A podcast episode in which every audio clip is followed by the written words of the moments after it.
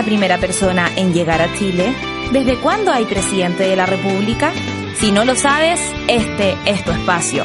Ahora comienza Hablemos de Historia. Estefanía Peñalosa, José Tomás Labarca y José Ignacio Mason te invitan a que hablemos de historia, aquí en Radio C.cl y el 660 AM.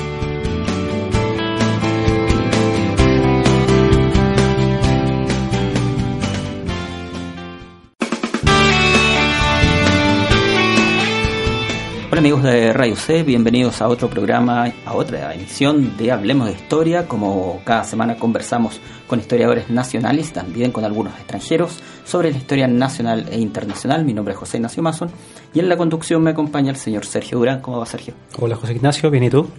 Bien, esta semana tenemos invitada, ella es académica historiadora, tiene un doctorado en España, su nombre es Natalia Urra. Gracias Natalia por estar acá. Muchas gracias a ustedes por la invitación. Hoy día vamos a hablar de hechicería en la América colonial, distintos aspectos al respecto. Eh, y a modo de presentación, Natalia, eh, cuéntanos un poco cómo nace tu interés por la historia, dónde estudiaste acá en Chile y también en el extranjero y por qué esta línea de investigación. Bueno, primero que todo yo el pregrado lo hice en el sur de Chile, en la Universidad de los Lagos, en Osorno. Terminé mi carrera el año 2005 y aproximadamente ocho meses después partí rumbo a España a iniciar los estudios de posgrado. Mis intenciones primeras siempre fueron investigar sobre aquel periodo que en Chile no era del todo tratado y si lo era, era a un nivel muy académico pero no tan escolar, dado que el periodo colonial pese a ser uno de los más grandes cronológicamente dentro del contexto histórico chileno, podríamos decir que a nivel escolar es uno de los que menos estudios tiene.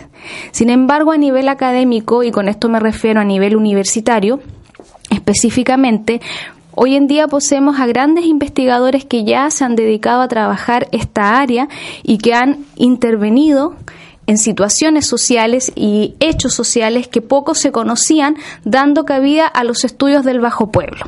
Mi intención primera entonces era realizar este tipo de estudios, por eso cuando partí rumbo a España, al llegar allá me inscribí en la Universidad Autónoma de Madrid, en el Departamento de Historia Moderna y comencé a realizar una investigación con la profesora Pilar Pérez Cantó, quien en ese momento era catedrática de Historia Moderna y una de las pioneras en estudios sobre la historia de las mujeres. En ese momento ella se encontraba desarrollando un proyecto sobre los orígenes históricos de la misoginia. Y cuando yo le propuse trabajar Inquisición, porque para mí era un tema no del todo trabajado y que en ese momento en Chile solamente lo había investigado el profesor René Millar, quien además es pionero de los estudios inquisitoriales a nivel hispanoamericano. Mi profesora, como estaba desarrollando este proyecto, me sugiere que hagamos algo sobre mujeres e Inquisición porque ella bien me plantea y me dice, mira, si tú vas a trabajar Inquisición, puedes estar haciendo una tesis doctoral eternamente porque es un tema tan amplio y que tiene tantas variantes y matices que no podemos terminar nunca, me dice. Entonces te sugiero que hagamos algo con mujeres e Inquisición. Cuando comencé a revisar los archivos, porque eso también me gustaría dejar claro, las fuentes inquisitoriales, los procesos de fe o las relaciones de causa, en este momento se encuentran todas en el Archivo Histórico Nacional de Madrid. Cuestión que también ha imposibilitado que se desarrollen trabajos sobre Inquisición, dado que las fuentes no están al alcance. Cuando comencé a revisarlas, yo me percaté que las mujeres cometían tres tipos de delitos, que eran los más comunes, que era amancebamiento, bigamia, solicitación y hechicería.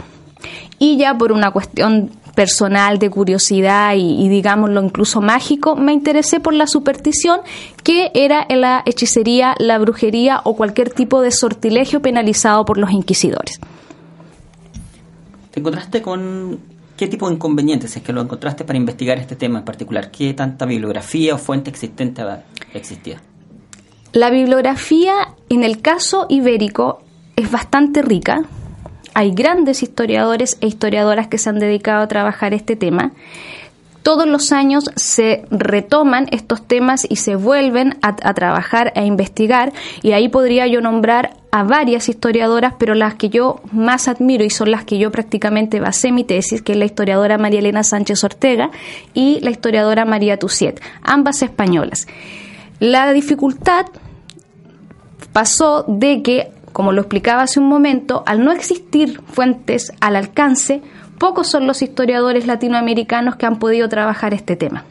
En el caso peruano, la pionera en estudios de hechicería e inquisitoriales fue la profesora María Emma Manarelli. Ella podríamos decir que hasta el momento ha sido una de las pocas que se ha dedicado a trabajar este tema en el Perú. Y por supuesto también hay otros autores que han trabajado censura o han trabajado algún tipo de administración. Y por supuesto también al profesor René Millar, que en los 90 comenzó con estos estudios también enfocándose al virreinato del Perú. Pero después de eso hubo un receso donde los estudios inquisitoriales nuevamente se dejaron de lado, incluso en el contexto eh, español, para nuevamente retomarlos a partir del año 2000 aproximadamente, donde nuevamente los historiadores comienzan a utilizarlos, dado que en las fuentes inquisitoriales se perciben muchos aspectos de la vida cotidiana y sobre todo del bajo pueblo. Eh, Natalia, antes de entrar en materia, tengo un par de preguntas de índole historiográfica.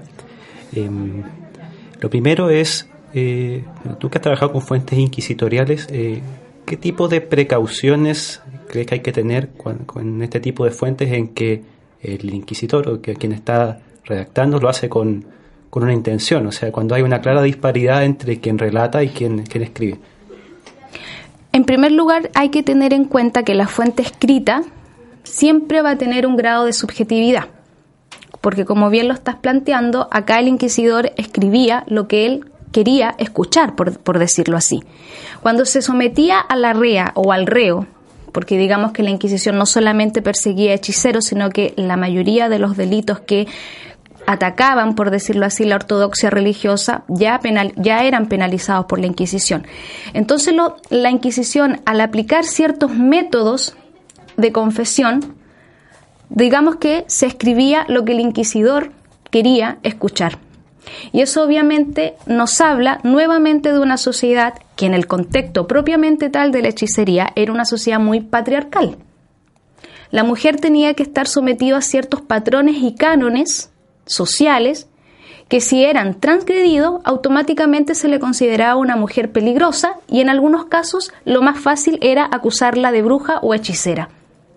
Y obviamente el inquisidor, para evitar ese tipo de acciones, tenía que ajustar su relato a, cierto, a ciertos comportamientos y a ciertas ideas que no difirieran de lo que estaba legítimamente establecido. Ya, y otra pregunta, si pudieras decirlo bien brevemente, ¿en qué dirías tú que se distingue tu aproximación al tema de la Inquisición frente a la de bueno, René Millar y otros?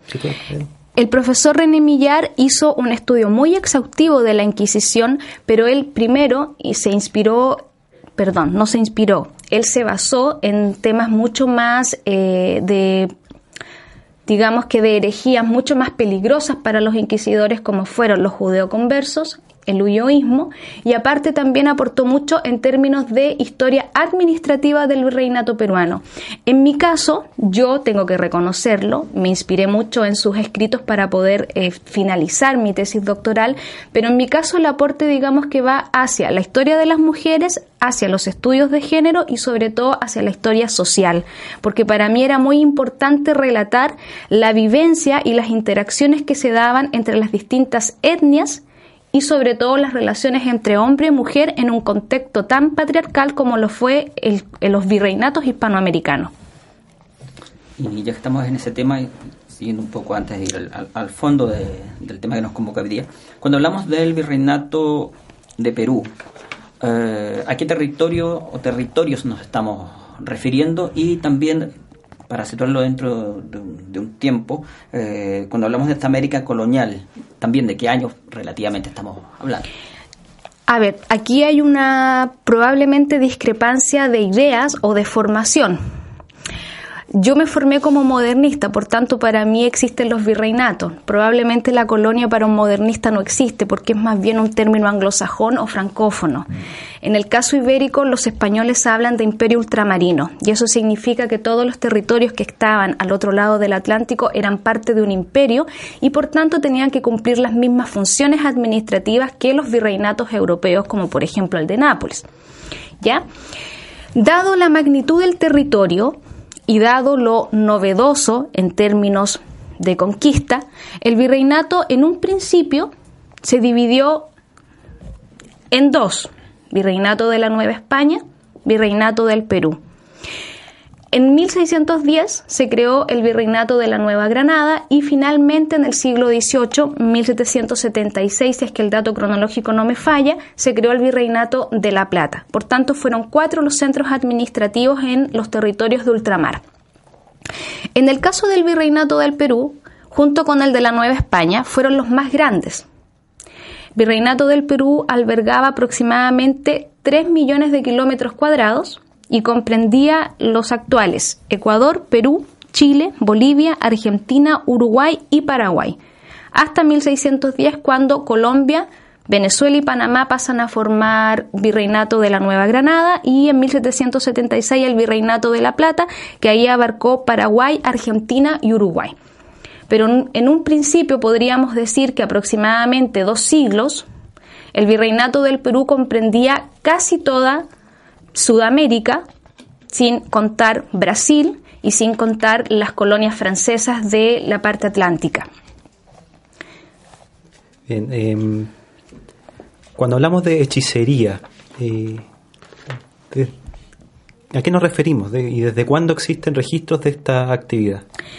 Aquí también viene un poco la mirada de quien quiera reinterpretar ciertos datos. La hechicería y la brujería hay que reconocer que no es lo mismo.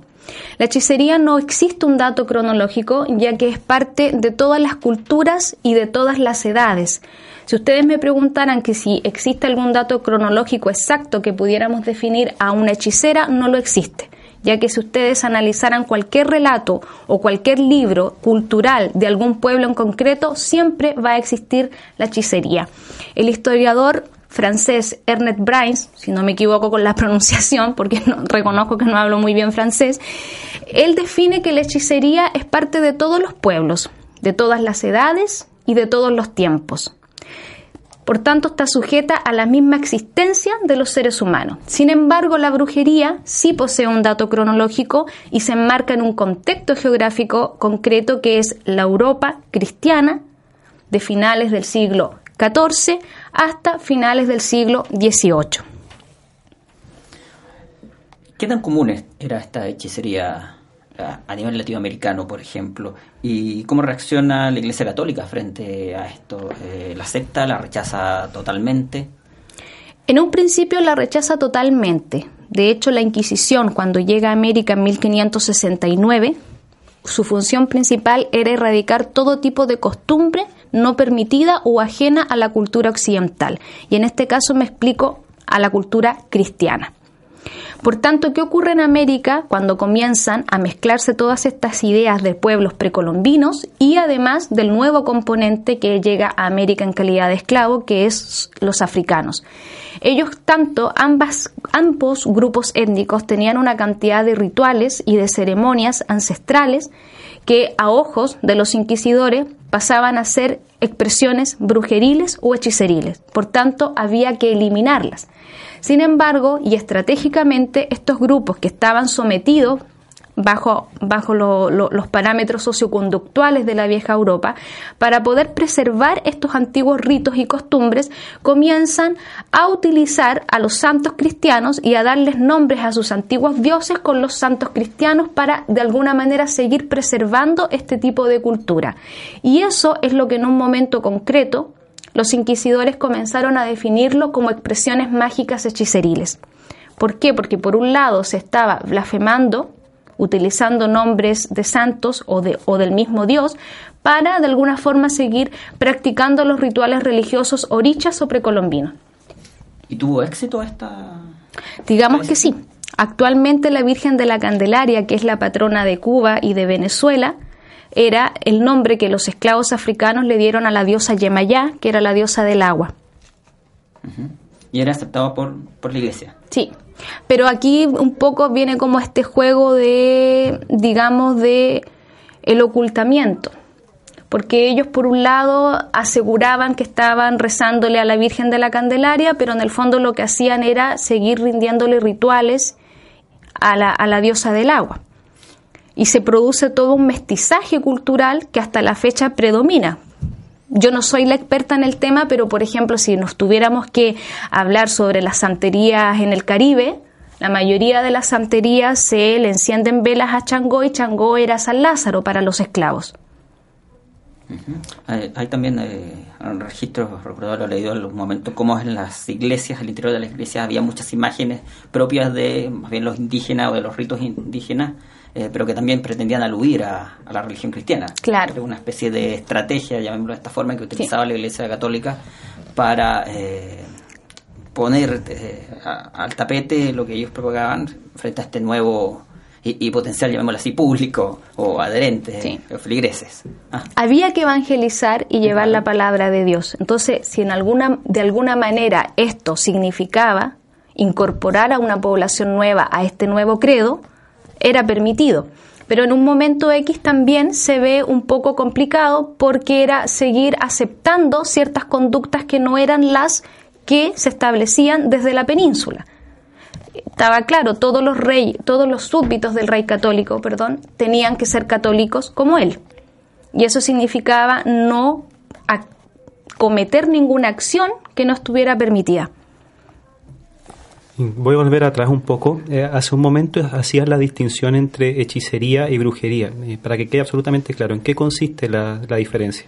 La hechicería es realizar alguna actividad mágica en la que no necesariamente invoco al demonio, pero sí puedo utilizar instrumentos que no estén permitidos o que también sean penalizados por la ortodoxia católica. En el caso de la brujería es pactar explícitamente con el demonio. Por eso se dice que la bruja es de la Europa, es de la Europa nórdica y húmeda, especialmente de las zonas del antiguo Sacro Imperio Romano Germánico, mientras que la hechicera es la mujer de la Europa cálida y mediterránea.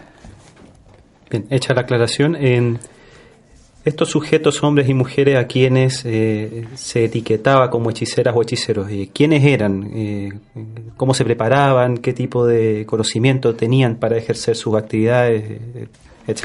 La hechicería hay que reconocer que es un tipo de conocimiento popular y letrado y que no hay registros sobre este tipo de conocimientos.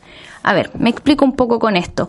La hechicera generalmente mantenía un conocimiento sobre las hierbas, conocimientos medicinales de manera natural y especialmente sobre el parto y la menstruación por tanto no había un registro escrito sobre él ya que se traspasaba de, digámoslo así, de boca en boca. Mientras que la medicina era un conocimiento erudito, académico y que además pertenecía a un mundo muy masculino. Una de las teorías que existe respecto a por qué se persiguieron a tantas mujeres en Europa es porque la naciente escuela de medicina del Sacro Imperio Romano, específicamente la zona de los bávaros y de los sajones, acusaban a las curanderas, a las comadronas y a las hierbateras de pactar con el demonio y robar los niños recién nacidos para llevárselos al demonio. Por tanto, aquí se produce una diferenciación y una pugna entre conocimiento letrado y conocimiento iletrado. La mayoría de las veces eran las mujeres las que preservaban este conocimiento popular sobre hierbas, sobre plantas, sobre comidas, y eso era lo que se traspasaba de boca en boca. Por tanto, se generaba un tipo de conocimiento y una red femenina respecto al cuerpo de ellas mismas y eso generaba que en algún momento, cuando no estaba permitido o cuando los hombres por alguna forma se veían amenazados frente a este tipo de conocimientos, las acusaban de hechiceras.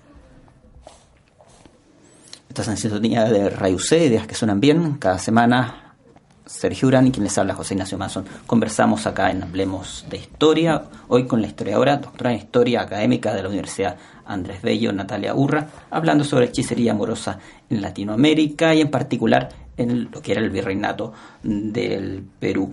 Em, Surge de inmediato la duda eh, cómo finalmente estas hechiceras a nivel latinoamericano o de la zona que estamos eh, hoy día hablando eh, se terminan validando, porque esto es, esto es una especie de oficio, si es que podemos llamarla de, de, esta forma. ¿Qué hace o cómo logra alguien que se quiere dedicar a la hechicería que finalmente hacerse conocido en, entre sus pares, dentro de un sector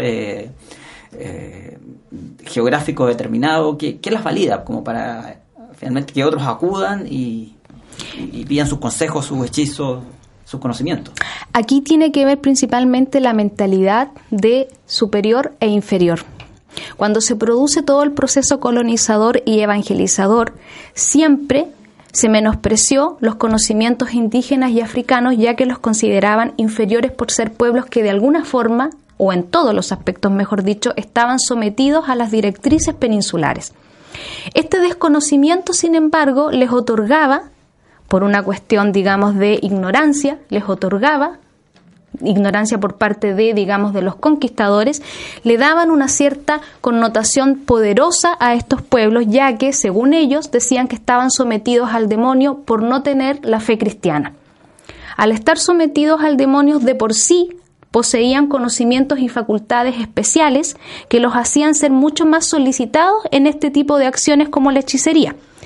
Y además, cuando ya la, colonización se consolida y pasamos a ser parte de un imperio, estas sociedades también comenzaron a jerarquizarse a nivel, de etni, a nivel étnico y esto mismo generó que fuera muy común que las blancas buscaran a las esclavas o que buscaran a las indígenas o a toda esta mezcla racial que se comienza a dar en América, como eran las mulatas, las zambas, las mestizas, que tuvieran ciertos conocimientos y además cuando este tipo de mujeres que pertenecían a los estratos inferiores de la sociedad podían fluctuar en distintos ambientes, especialmente en los ambientes de los blancos y de los blancos poderosos, con mayor razón se les daba una connotación de poder.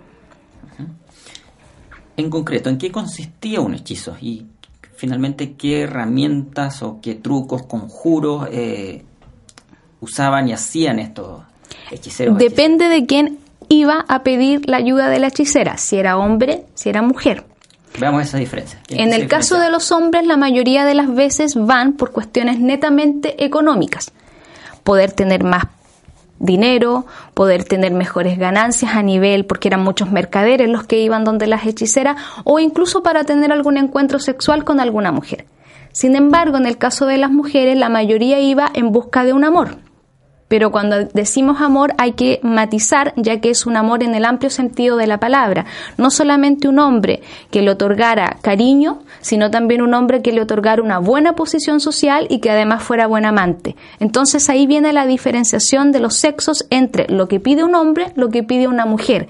La mayoría de las veces iban mucho más mujeres. Hombres en los registros inquisitoriales que vayan a una hechicera son muy pocos. Y cuando los hay, insisto, tienen que ver mucho con lo económico, a pedir favores económicos. Mientras que las mujeres van a pedir, por ejemplo, evitar un embarazo, o al contrario, quedar embarazada, solicitar un marido, o que vuelva un antiguo amante, o que a lo mejor su pareja con la cual no estaba casada legalmente sí le pidiera matrimonio. Generalmente los hechizos tenían que ver netamente con fines amorosos, pero vuelvo a insistir, hay que matizar respecto al amor como se concebía en ese contexto que difiere mucho del amor victoriano como lo podríamos entender hoy en día. ¿Y qué instrumento usaba? No sé, yo se imagina como palabras mágicas, uno se imagina como lo que hoy día sería como visitar a alguien que te va a ver el tarot, ¿ah? como en una pequeña mm. casita, eh, eh, o entre comillas, una especie de, ruca, eh, todo como más silencioso, algo de incienso, una luz baja. ¿Cómo, era en particular ese proceso del, hechizo, ¿qué, ocurría en esa reunión, si es que se puede investigar al respecto, entre quien acudía a pedir eh, información o el hechizo propiamente tal y quien lo debería dar. Aquí es donde a mí me gusta profundizar bastante porque creo que la ciudad de Lima, y no solamente Lima, o sea, me refiero a las ciudades donde se albergaban los tribunales, como por ejemplo Cartagena de India o México, Ciudad de México, porque hay que considerar que a través de los hechizos que se relatan en las fuentes inquisitoriales se percibe claramente las interacciones sociales que se generaban en estas ciudades. Lima en el siglo XVIII era una ciudad que estaba dividida de acuerdo origen, al origen étnico. San Lázaro, por ejemplo, era, una, era un, sector que donde lo habitaban solamente los negros y sus castas. Había otro sector que se le llamaba el cercado, que era para los indígenas, la lima del damero para los blancos y criollos, etcétera, etcétera. Y sin embargo, a través de los hechizos uno puede percibir la cantidad de interacciones que se dan entre estas diferentes etnias que a pesar de estar segregadas, no era así como, como convivían. En el hechizo por una parte, se, da cuenta de los callejones limeños, la mayoría de las reuniones que ellas generaban, de estas redes femeninas donde la hechicera pasaba a ser una mujer sumamente importante, donde interactuaba con diferente tipo de, etnias, se, se producían en los famosos callejones limeños. Los callejones limeños eran espacios reducidos y donde además de ser socialmente y económicamente pobres, sin embargo albergaba una riqueza cultural extremadamente rica donde demuestra claramente el mestizaje que, nos tocó vivir. Ahora bien, el hechizo también demuestra este mestizaje cultural, porque por un lado los indígenas aportaron, los indígenas aportaron con los conocimientos medicinales de las hierbas, como por ejemplo la coca, en todos los hechizos la mayoría de las hechiceras ocupan la coca, el aguardiente, hojas de marihuana y tabaco. Los africanos aportaron todos los conocimientos sobre el cuerpo a través de fluidos corporales e incluso la ropa en representación del ser humano al que se quería conquistar o reconquistar. Y por otra parte, los ibéricos aportaron con todo el conocimiento mágico a través de santos, santas y dioses. Por eso era común que una hechicera en el virreinato del Perú utilizara coca utilizar restos de cabellos o fluidos corporales y además rezara, por ejemplo, a San Santiago, que era el patrono supuestamente de, no, no es supuestamente, es el patrono de España, pero que en el caso virreinal peruano se le llamaba así al demonio. Y esto era bastante común, todos estos instrumentos que tú... Sí. Lo usaban prácticamente todos los hechiceros la mayoría usaba, y usaba la coca. Yo, por lo menos, de todos los procesos que me tocó revisar, todas usan la hoja de coca, el aguardiente y además invocan algún santo cristiano y utilizan además restos de cabello, restos corporales, ropa sucia que representaba a la persona. ¿Y el, el uso de la coca en algo en particular dentro del mismo rito? Sí, la coca, por ejemplo, podía, se cuando se utilizaba mucho la coca, generalmente se invocaban a las deidades precolombinas o se hacía alguna añoranza respecto a los rituales precolombinos de, propiamente tal. Se invocaba mucho al sol, a la luna, incluso me tocó en algún momento revisar un hechizo que está en quechua antiguo, porque se, tendía a utilizar algún lenguaje que tampoco era, no era el castellano, incluso hay algunos hechiceros africanos que también utilizan algún lenguaje propio de sus tierras de origen. Nos queda clarísimo. Nos vamos a ir a una pausa acá en Radio C, ideas que suenan bien. Recuerdas escucharnos en Hablemos Historia todos los martes y también con repetición los días miércoles. Sergio Durán y quien les habla José Ignacio Mazón. Conversamos con distintos historiadores nacionales, también algunos extranjeros, ya estamos en nuestra tercera temporada. Vamos a una pausa, es breve, y volvemos de inmediato acá a Radio C, ideas que suenan bien. ¡Sánchez, te amo! Sí, me gusta, pero, pero dale un poco más de intensidad. ¡Sánchez, te amo, te amo, te amo, te amo! En Radio C estamos preparando las gargantas para alentar con toda la selección.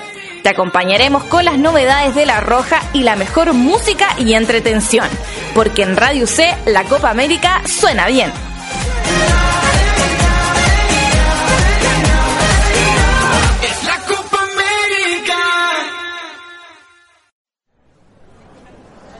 Oye, supe por ahí que iban a poner un nuevo estacionamiento para bicicletas en el otro campus. Me dijeron lo mismo, pero no creo. No tienen espacio para eso. Es que iban a botar de hecho unos árboles del parque al lado. ¿Pero para qué los van a botar? Mejor que se vengan a pie o sigan usando el metro. No, pero es que es mucho mejor fomentar la vida sana. Si lo tuyo es el debate de ideas, este programa está hecho para ti. Entérate de todo lo que pasa en la universidad y sus movimientos políticos en página 33, junto a Javiera Sandoval y su panel todos los martes y jueves a las 20 horas por Radio C.cl y el 660M. Radio C, ideas que suenan bien.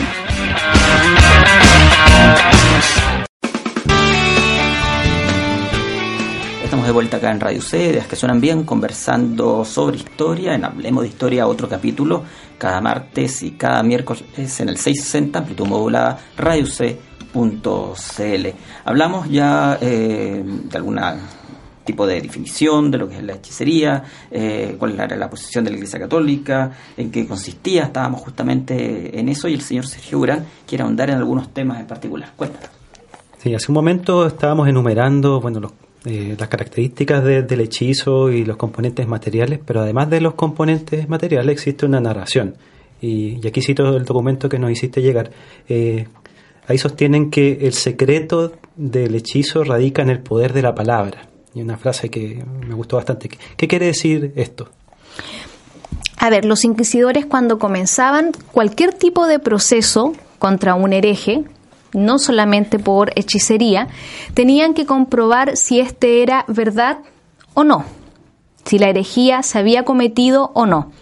En el caso de la hechicería, lo más importante era comprobar si el hechizo había sido efectivo. La mayoría de las veces no eran efectivos, la mayoría de las veces las mismas hechiceras reconocían que solamente habían sido habladurías. Sin embargo, se le da mucha importancia a la palabra, ya que cuando ellas ocupaban algún tipo de oración para atraer al amante querido o para, al contrario, quitarle el amante a, a, alguien o que volviera nuevamente con ellas, utilizaban cierto tipo de oraciones. Eso es lo que el inquisidor le llama la fuerza de la palabra, porque cuando este tipo de hechizos eran efectivos es porque evidentemente su oración había sido la correcta. Ahora hay que dejar en claro que la mayoría de ellas, cuando se están confesando frente a los inquisidores, reniegan de este tipo de, conocimientos y aseguran que más bien eran habladurías y que ellas jamás habían tenido poder alguno sobre las situaciones sociales que se podían desarrollar a partir de un hechizo. ¿Había una estructura o fórmula que permitiera al inquisidor identificar el, el, hechizo? Sí, a través de la confesión. A ver, el proceso inquisitorial es un proceso bastante extenso que va pasando por varias etapas desde el secuestro, desde las audiencias, desde las confesiones, hasta finalmente una sentencia. Estos, estos juicios podían durar incluso 10, 15 años. Muchas veces las reas morían eh, presas en las cárceles del Santo Oficio sin ni siquiera tener una condena. Entonces, este tipo de procesos, como eran tan largos y tan eruditos en sí, porque digamos que los inquisidores tenían una estructura bastante jerárquica y bastante ordenada, ya que era muy difícil en este sentido que algún reo o rea se librara de una pena inquisitorial. La mayoría de las veces eran juzgados. Fruto de este periodo extenso donde a lo mejor podían estar años siendo cuestionadas y siendo procesadas, se llegaba a una conclusión si efectivamente era una mujer peligrosa o si más bien era una mujer, como ellos mismos la calificaban, alcahueta, mentirosa y que en realidad lo único que quería era sacar dinero, por tanto no pactaba con el demonio, pero sí perturbaba el orden público. Y en cuanto al, a la, la, oración de la hechicera, eh, había qué características tenía, podía tener esa narración o si seguía un orden, no había una, una receta, una fórmula que permitiera decir, ah, sí, esto es una, claramente una invocación. Sí, lo que pasa es que en el caso inquisitorial yo tengo que también dejar claro que los inquisidores, como hombres propios de su tiempo, sí creían en el demonio y sí creían en que la mujer no tenía raciocinio ni cordura y por tanto era más débil y podía ser tentada por este personaje. Pero desde 1526, en la Junta de Granada, ellos hacen una reunión para decidir si este va a ser o no un tipo de herejía perseguida por ellos. Finalmente dicen que no, porque en realidad no eran brujas, sino que más bien eran mujeres locas y que por propia debilidad de su sexo creían pactar con el demonio. Eso en una primera instancia. Sin embargo, cuando ellos comienzan a perseguir este tipo de acciones, y en el caso americano con mayor razón, dado que acá por la mezcla cultural que se produce, por este mestizaje racial y este mestizaje cultural, tienen que empezar a perseguirlas, se decide que si es o no bruja con la invocación al demonio. La invocación al demonio podía ser de forma implícita o de forma explícita. Explícita, su nombre lo dice, se llama directamente al demonio, se le pide que se aparezca y muchas veces ellas mismas relataban que se les aparecían en forma de animales. Podían ser gatos, podían ser perros, podían ser gallos, incluso cerdos y también si es de forma implícita. En el caso implícito era mucho más difícil comprobar si realmente existía o no existía este pacto, ya que el demonio no figura en ningún relato, ni tampoco en las supuestas apariciones, pero sí se podía comprobar a través de los instrumentos que ellas utilizaban para realizar estos hechizos. La coca, por ejemplo, era una hierba que estaba reprimida, por decirlo así, los inquisidores no la querían porque decían que era una hierba alucinógena que los indígenas la utilizaban para contactar con el demonio. Entonces el solo hecho de utilizar hoja de coca en alguna medicina ya era mal visto y podía ser considerado un pacto implícito con el demonio. Hablabas recién de juicio eh, que recibía el hechicero o la hechicera. ¿Recibía algún tipo de juicio o corría algún riesgo la persona que acudía a pedir estos servicios? Si, a ver, es que aquí también tengo que dejar en, claro lo siguiente.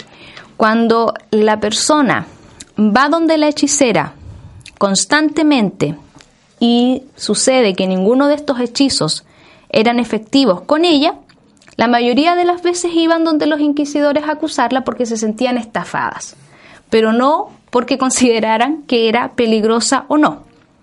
También tengo que dejar en claro que durante este periodo, como bien lo planteó el historiador Benazar, existía la pedagogía del miedo. Y la pedagogía del miedo consistía en que si yo voy donde el inquisidor y confieso que tal persona está realizando actos pecaminosos, tal vez yo me puedo librar de las penas del infierno. ¿Ya? O sea, hablemos de todo este discurso del purgatorio, de la venida del apocalipsis, etcétera, etcétera, que era muy común en este periodo. Entonces, ir donde el inquisidor y acusar a una persona era de alguna forma librarme de estas culpas. Pero en el caso de los juicios como tales, la mayoría de las veces no, a menos que el inquisidor comprobara que el testigo estaba mintiendo. Pero en este caso por lo menos de los procesos que me tocó revisar a mí y, releer a mí, no, la mayoría de las veces solamente se podía culpar a la hechicera en sí. Es bastante singular, es como hoy en día ir, eh, ir al CERNAC a reclamar porque el producto está malo. de hecho, aunque puede ser mucho más objetivo el día de hoy, pero en, ese tiempo supongo el hechizo es algo de una subjetividad gigantesca. Uno consideraba que no se cumplió el hechizo porque la persona que yo quería o que me gustaba finalmente no se había acercado a mí, que, es lo que yo finalmente iba estaba pidiendo en el momento del hechizo. De mucha subjetividad. Mucha subjetividad. Por lo mismo los inquisidores tenían especial cuidado respecto a este tipo de delitos y tal vez por lo mismo no le prestaron mayor importancia porque ellos mismos decían que había herejías mucho más peligrosas y a las que había que prestarle mucha más importancia, fruto de lo que podían provocar a nivel social. En cambio, la por ejemplo, bueno, los judeoconversos, por ejemplo.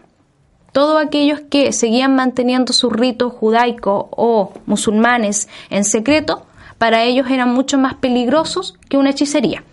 Incluso en el periodo de la Reforma se persiguió muchos a los protestantes, muchos a, a los alumbrados las posesiones, porque eso podían generar una cierta reivindicación social o que pudieran generar alguna dinámica social que pudiera pusiera en peligro a la ortodoxia cristiana. Sin embargo, la hechicería ellos mismos decían que las consideraban unas viejas locas, palabras textuales que en algún momento me tocó leer en algún registro, que eran unas viejas locas que según ellas pactan con el demonio, pero que eso era imposible, que en el fondo como eran mujeres y como mujeres eran débiles, ellas creían ver este tipo de, actos, pero que no eran así.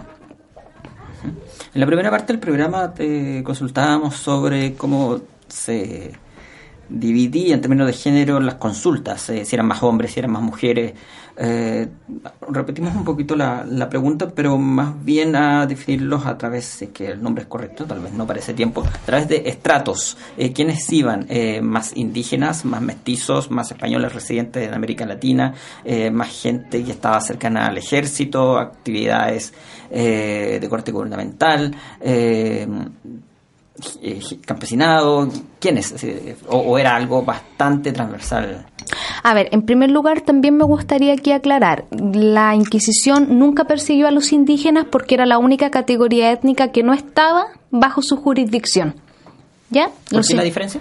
La diferencia estaba de que cuando se instala la Inquisición en América en 1569, ellos sí pidieron tener jurisdicción sobre los indígenas y poder castigarlos, pero se llegó a la conclusión de que no era lo correcto, ya que si en Europa, con aproximadamente mil años de cristianismo, aún existían brotes profundos de paganismo, ¿cómo se le podía aplicar entonces un criterio inquisitorial a un grupo étnico que llevaba aproximadamente 100 años de evangelización?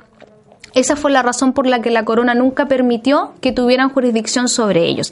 Ahora sí tuvieron jurisdicción sobre todo el entramado étnico restante. Y Con esto hablo de africanos, de esclavos, mulatos, zambos, mestizos, cuarterones de mulato, criollos. Digamos que incluso según las normas inquisitoriales hasta el mismo rey estaba bajo la jurisdicción de ellos. ¿Ya? Ahora bien, ¿quiénes recurrían a la hechicera?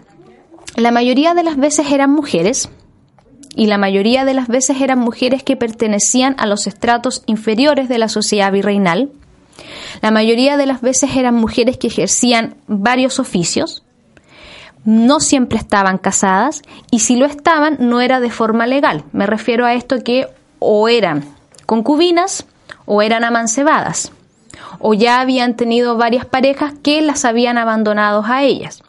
Por tanto, no estamos hablando de una mujer que se rige bajo una estructura y una norma como en ese momento tenía que serlo la mujer. Hablamos de una mujer que tenía que estar casada legalmente, que debía ser madre y que debía solamente actuar dentro de un mundo privado. En el caso de las mujeres que recurren a las hechiceras o que eran ellas mismas hechiceras, estamos hablando de un prototipo completamente contrario, de una mujer que transgrede las normas, de una mujer que no siempre se ajusta a este tipo de normas y que con su propio accionar y digámoslo más bien con su propio cuerpo transgrede todo lo que se, lo- todo lo que estaba establecido respecto a cómo debía ser el comportamiento de una mujer. Por eso hablamos de mujeres amancebadas que van a pedirle que por favor su amante vuelva o que su amante no tenga otra amante o quedar embarazada para que así el amante no se vaya. Estos son los tipos de hechizos que van a pedir hacia las mujeres y es ahí donde entra la Inquisición, porque de alguna manera lo que quiere la Inquisición de forma muy implícita es controlar las mentes y al controlar las mentes y las ideas se controlan los cuerpos. Y probablemente que pidan todo aquello, pero a través de la oración, no a través de, de hechizos. Efectivamente. Antes de ir a la siguiente pregunta que tiene Sergio, eh, ¿qué expectativas tenía esta gente que iba a consultar a, a los hechiceros? ¿Iba efectivamente con la mentalidad de que me va a resolver el problema, así como quien va a- al médico el día de hoy a consultar por algún dolor en particular y, y espera que efectivamente le den eh, un diagnóstico certero? Efectivamente, creían mucho en este tipo de, de acciones, creían mucho en las prácticas mágicas, porque hablamos de mujeres que reiteradamente van donde las hechiceras, que perdían dinero, que perdían tiempo, que perdían muchas cosas, pero sin embargo seguían creyendo en ella y sus poderes. Y por lo mismo la hechicera muchas veces era condenada no una, sino varias veces. Hablamos de hechiceras que a veces son condenadas en un año después de después de que son desterradas, vuelven a recaer en lo mismo porque saben que van a tener una clientela que va a estar ahí pase lo que pase. Pero también nos habla de que la condena tampoco era tan fuerte. O sea, si me condenan y puedo volver al poco tiempo, eh, No, las condenas digamos que eran relativamente... O quebrantaban esa se- condena. Sí. Ahí, ahí yo creo que es mucho más factible eso porque digamos que estamos hablando de un contexto geográfico tan extenso que muchas veces las desterraban a ciudades tan alejadas de la jurisdicción inquisitorial o de Lima que podían fácilmente recaer en lo mismo. Tu estudio mencionas la existencia de un personaje eh, diabólico en el mundo virreinal que era el Diablo Cojuelo. Eh, ¿Quién era este Diablo Cojuelo y por qué se lo invocaba en los conjuros? El Diablo Conjuelo es un personaje popular que nace en América virreinal, aunque hay algunos historiadores españoles que aseguran que es al contrario, que nace en la península y que se traslada a América junto con la imaginación del conquistador. Yo personalmente creo que es más bien americano, porque diablo cojuelo lo utilizaban muchos los indígenas para denominar a ciertos personajes. Por ejemplo, dentro de los hechizos que a mí me tocó revisar en estas fuentes inquisitoriales, es muy común encontrar invocaciones al diablo cojuelo y a Santiago como el mismo, como el mismo personaje. Ahora bien, este diablo cojuelo, lamentablemente los relatos inquisitoriales no son tan detallistas como para explicar en qué consistían las oraciones a las que se, que se le pedía o qué era lo que se le invocaba, pero sí aparece nombrado constantemente. Se le denomina un personaje popular. Hasta la fecha yo entiendo que hay sectores que siguen de repente temiéndole al diablo cojuelo, muy de las zonas campesinas se ha ido transmitiendo con, con, el transcurso de los años. Y aquí yo creo que hay una conexión entre lo que es San Santiago y el Diablo Cojuelo. Yo creo que ahí hay una conexión que yo aún no la he estudiado, pero sé que hay antropólogos en el caso peruano andino que se están dedicando a trabajarlo porque hay algunas conexiones. ¿Por qué? Porque se dice que los indígenas llamaban al diablo como Santiago y Santiago es el patrono de España. Entonces probablemente ahí hubo algún mestizaje o alguna estrategia de cubrir a lo mejor a este personaje con el nombre de San Santiago, así como lo hacían los africanos con los dioses orichas. ¿Era una figura retórica o existe registro de imágenes, símbolos o algo que pueda sugerir algún tipo de ritual relacionado con el diablo cojuelo? Hay un libro muy interesante que se llama El diablo en la Edad Moderna, que lo dirige el profesor James Amelan y la profesora María Tussiet. Y dentro de sus páginas hay un profesor que se dedica exclusivamente a hablar sobre el diablo cojuelo y sí aporta algunas imágenes. Y ahí es donde viene un poco la discrepancia porque como el libro es español y, y es realizado por españoles, aseguran que el personaje es más bien ibérico y se traslada a América, pero también hay algunos antropólogos que dicen que no, que es más bien de estas tierras y que se trasladó a la península fruto de este intercambio de ideas la, tal vez la connotación demoníaca sí es peninsular. Lo más seguro, porque para mí el demonio es una creación netamente ibérica que llegó a América. Para mí no existía demonio antes de la conquista. Bueno, antecedente, este último estás escuchando Radio C, ideas que suenan bien. Cada semana conversamos con distintos historiadores sobre la historia nacional, también internacional. Hoy estamos con Natalia Burra, es doctora en historia en la Universidad Autónoma de Madrid y académica de la Universidad Andrés Bello y hablamos sobre hechicería amorosa en el virreinato del Perú y en particular en Lima. Em, hay una duda que nos surge y tiene que ver con eh, por qué hasta el día de hoy se considera que estas prácticas, entiéndase la hechicería, eran en cierto modo una forma diferente eh, de representar ritos cristianos. Eh, probablemente por este mestizaje que hablamos anteriormente. Efectivamente, yo considero que esta forma de hechicería es más bien un mestizaje cultural y mental que se da entre los diferentes pueblos que conformaron la América virreinal. Por eso era muy común que en todos los hechizos se nombraran a los santos y se utilizaran incluso instrumentos religiosos como el agua bendita, como la, la hostia consagrada, etcétera, etcétera.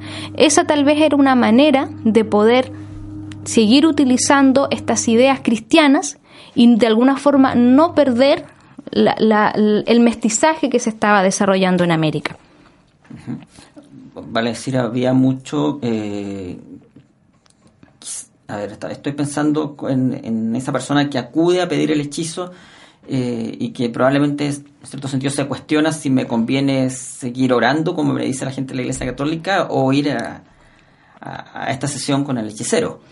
Claro, porque por un lado la hechicera no deja de creer en Dios. Ahí está el detalle. La hechicera en ningún momento reniega de Dios. Sí, a lo mejor en algún momento le puede pedir a la clienta que no vaya con rosarios o que no lleve ninguna imagen de alguna virgen o de algún santo porque eso puede perturbar el hechizo, pero al mismo tiempo también le dice que tiene que rezar a ciertas santas como por ejemplo Santa Elena, Santa Catalina, Santa Marta, que eran las santas más nombradas dentro de los hechizos porque ellas eran las que estaban para ayudar a atraer al amor deseado. Había un tiempo que, que, pudiesen decir las hechiceras que se iba a cumplir el hechizo correspondiente porque uno, no sé si me explico, voy donde esta persona y quiero que la, eh, mujer que me abandonó vuelva conmigo. Pero ¿cuándo? ¿En, un mes, dos meses, un año? Es que eso es muy relativo. A veces las hechiceras podían asegurar que muy pronto iba a suceder algo, como también podían decir puede pasar en mucho tiempo. Cuando pasaba mucho tiempo era cuando ya la clienta se daba cuenta que el hechizo no era efectivo y que esto más bien había sido un engaño. Pero también hay algunos relatos que nos dicen de que efectivamente sucedían las cosas que ellas pedían. Hubo un relato, por ejemplo, que el marido le iba a pegar a la clienta porque le había encontrado unas cartas de un supuesto amante. Entonces, en el relato inquisitorial se dice de que el marido, después de amenazarla, fue a buscar un cuchillo y en ese rato ella arranca y se encuentra con la hechicera y le pide que la ayude. Entonces la hechicera le dice que tiene que rezar un par de oraciones, le hace un saumerio, etcétera, etcétera, y que no se preocupe porque cuando llegue a su casa el marido ni se va a acordar de esto. Y ella le dice al inquisidor y efectivamente fue así, porque al rato después de llegar a mi casa mi marido dice ni siquiera se acordó de las cartas del supuesto amante. ¿Existen nombres de estos hechiceros? ¿Se, se sabe? hay constatación de con nombre y apellido, de esta forma, de quiénes eran, y habían algunos en particular más renombrados que otros. Sí, a ver, en el caso de la Inquisición, cada vez que se comenzaba un proceso contra alguna de ellas, se tenía que definir primero su nombre, su ciudad de origen, su ciudad de residencia, el apodo con el que se conocía y se categorizaba étnicamente. Todos los relatos inquisitoriales que yo leí comienzan con el nombre, la ciudad, el Estado, si eran solteras, si eran casadas, si eran viudas, si tenían hijos, cuántos años tenían y la categoría étnica. Ahora todas, la mayoría de ellas pertenecían a esta sociedad multicultural, ya que eran mestizas, principalmente seguidas del grupo de las negras, seguidas del grupo de las mulatas y de las zambas. Y alguna que otra que en el expediente figura como española, pero que me explicaban las mismas chicas del archivo histórico que en realidad eran blancas, no que fueran españolas propiamente tales, sino que eran blancas que por tanto no tenían mezcla étnica. Pero sí hay muchos nombres, yo recuerdo mucho, porque fueron los expedientes más ricos que me tocó leer, Paula Molina y Francisca la Mama Juana.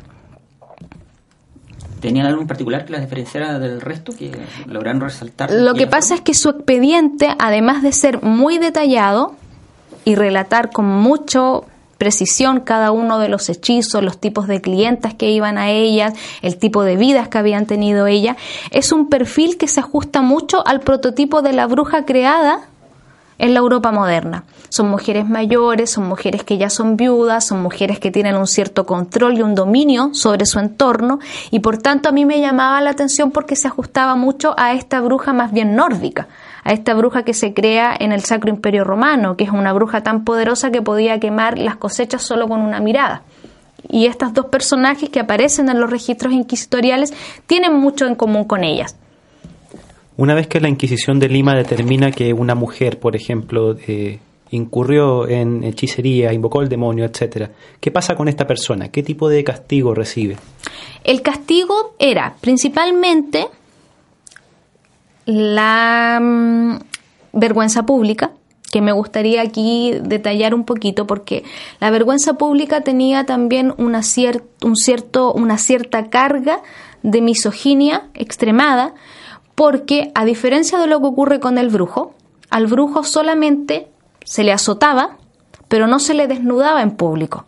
A la bruja se le azotaba, pero además se le, se le daba la vergüenza pública que era desnudarla y pasearla por las calles más importantes de Lima sentada en un burro, gritando que ella era una hechicera. Aquí hablamos de la vergüenza pública que es muy común entre las mujeres, pero no entre los hombres. Probablemente se deba a que la Inquisición tenía una carga misógena muy fuerte, una institución compuesta principalmente por hombres y que además pertenecían a una idea muy normativa sobre cómo debía ser la mujer y cómo debía actuar la mujer.